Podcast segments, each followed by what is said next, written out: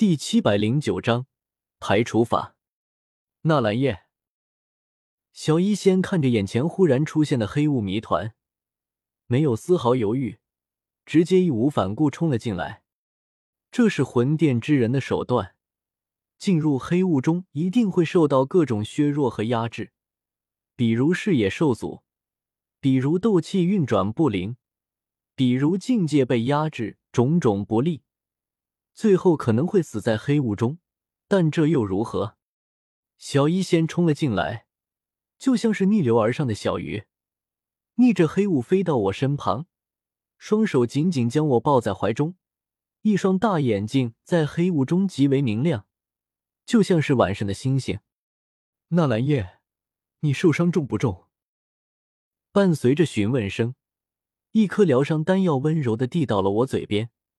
药香气颇为熟悉，还是熟悉的配方啊！我受伤确实不轻，主要是那股突如其来的神秘力量的禁锢，让我没有闪避和防御开来，硬生生挨了那一击。张口嘴巴将小医仙手中的丹药吃下，嘴巴与小医仙的手掌相触，舌头轻轻舔过小医仙温热的手心，带有几丝咸味，是他因为我紧张的手心出汗。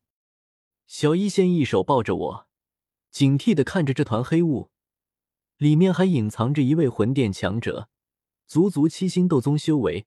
他不敢有丝毫大意。纳兰叶，我们快离开黑雾。被击中了。身处战场，却更像是局外人的薰儿微微偏头看向远处那团忽然出现的庞大黑雾，脸上挂着淡淡的微笑。纳兰叶受伤了。他亲眼看到他吐血了，现在又被笼罩在那团巨大黑雾中。虽然小医仙毫不犹豫冲了进去，微微出乎他的意料，但那个魂殿七星斗宗应该足够杀死纳兰叶吧？薰儿微笑着，身后南老默默保护着他。身前萧炎大吼一声，召唤出一朵青色异火，还在与那位冰河谷三星斗宗激战。熏儿将目光移了回去，目不转睛的看着自己的萧炎哥哥。雾店主有些懵，不明白那小子为什么没有躲开，只是遮挡一二，有必要正面硬挨他一招吗？为了掩人耳目，别被摘星老鬼和康煞看出什么不对劲，他刚才那一招可没有手下留情，硬挨下来，估计那小子已经受了不轻的伤，都吐血了。这小子搞什么鬼？雾店主骂骂咧咧一声，没好气的钻进这团巨大黑雾中。他在黑雾中没有任何阻碍，直奔我这边而来。小医仙第一时间察觉到不对劲，想带着我飞出这团黑雾。然而这黑雾有些奇怪，他的灵魂力量被压制在体内，似乎迷失了方向，一直在黑雾中绕弯打转，飞不出去。此刻感应到有人飞过来，知道是魂殿那个七星斗宗，俏脸上一阵焦急。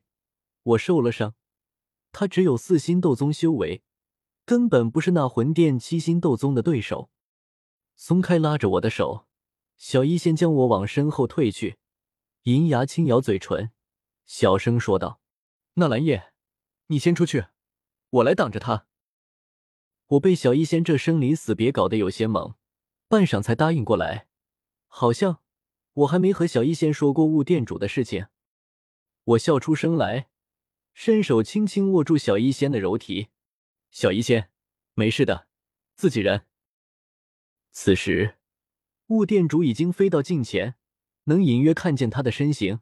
我给小医仙介绍道：“这位是雾老，是魂殿一位分店店主，也是我很尊重的一位前辈。”小医仙微微一愣，接着很快反应过来，他知道我和魂殿有联系，没想到就是眼前这人，难怪当时我第一个冲出来，而且直奔着七星斗宗。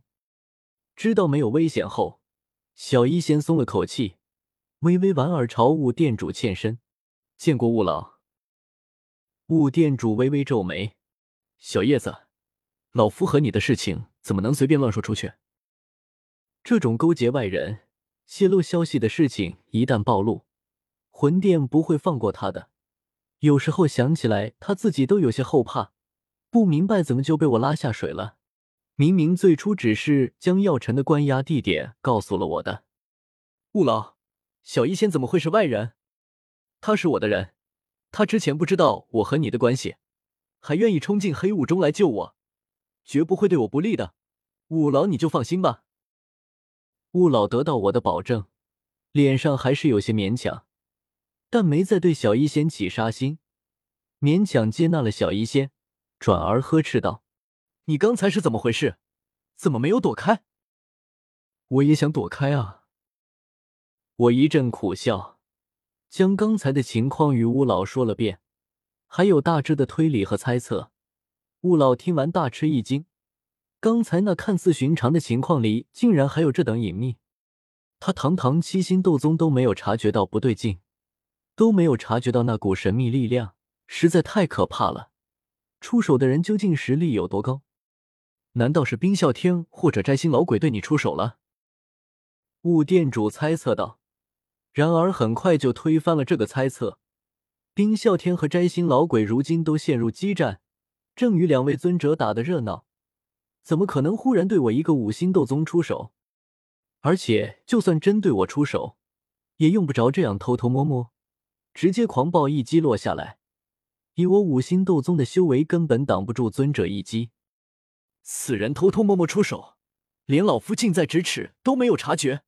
落在其他人眼中，也肯定是你小子不敌老夫，这才被老夫打伤，甚至是被老夫击杀。此人想要你死。听着雾老缓缓推断而来，我脸色瞬间变得极为阴沉。有人想杀我，而且是悄无声息的杀我，会是谁干的？这里只有五方势力，我魂殿。冰河谷、焚炎谷、古族，诚如雾老所说，魂殿、冰河谷要杀我，根本用不着这样偷偷摸摸。而我来救焚炎谷，也不至于有人要杀我。那么答案好像呼之欲出了。林泉，我想起了那个紫黑袍服男子，我和他第一次见面就打了一架，我差点将他击杀。之后在星陨阁也有些小冲突，会是他动的手吗？该死的林泉，你一个死跑龙套，也敢在背后下黑手搞我！我气得咬牙切齿。要不是我和雾老有联系，若是把雾老换成康煞，说不定我真就被一波带走了，连带着小医仙一起。一路多少大风大浪都走过来了，结果今日差点栽在一个死跑龙套手中，真是找死！